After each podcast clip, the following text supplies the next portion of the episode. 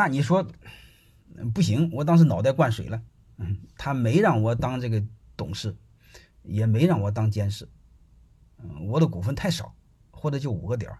然后你必须和他再签另外一个东西，签另外一个什么东西？我随时保留股权转债权的权利，而且要求我的利息不低于十个点儿，甚至直接写我的利益，我的利息是十个点、十五个点。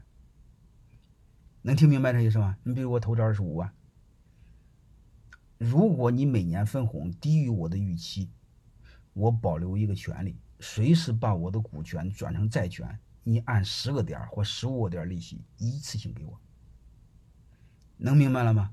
因为你要知道，债股权这玩意儿打官司不好打，债权好打。这个债权你只要写给了他，只要有这个协议，你只要转成了债权，你给他要他就会给你。因为你不给他，你到法院起诉他，保全你的资产，他的公司就会被查封。能明白这意思吗？这时候你会发现，他想想哪个对他的损失大，所以你会发现，他为了他为了他个人利益。他一定会说：“算了嘛，算了算了，你股份退给你嘛，嗯，利息该怎么给你，分红该怎么给你，能明白这意思了吗？就叫股权债转权。法院最愿意干的就是查封民营老板的资产。是你们这帮鸟人被干过吗？一人告就查封你，还限制你三高，高贴什么高呃高消费，还有什么有这回事吗？你们有经验吗？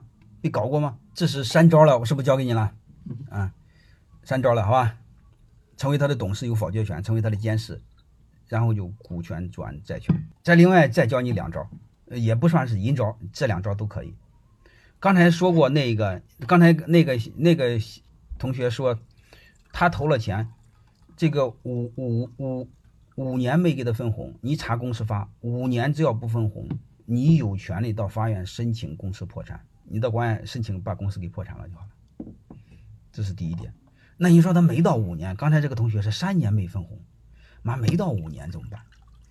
没到五年没问题，你查公司发，公司发专门有一句话，叫有我们有限责任公司的股东有权利有权利了解公司的财务状况，就有权查阅公司的财务报表，还有一个有权查阅公司的账簿，能听明白了吗？就说白了，不但看你的报表，还有权查你的账。那你说他不让我查？不让你查，你到法院起诉他，法院一般是十五天内一定给你结果，你就可以查他的账，能理解了吧？啊，他造假也没问题，为什么呢？因为还有你一定要知道，这个报表可以造假，那个账可以造假，那个账下边是什么？你要求查看他的原始凭证。他的原始凭证没法造假，这个就够你用的，好吧？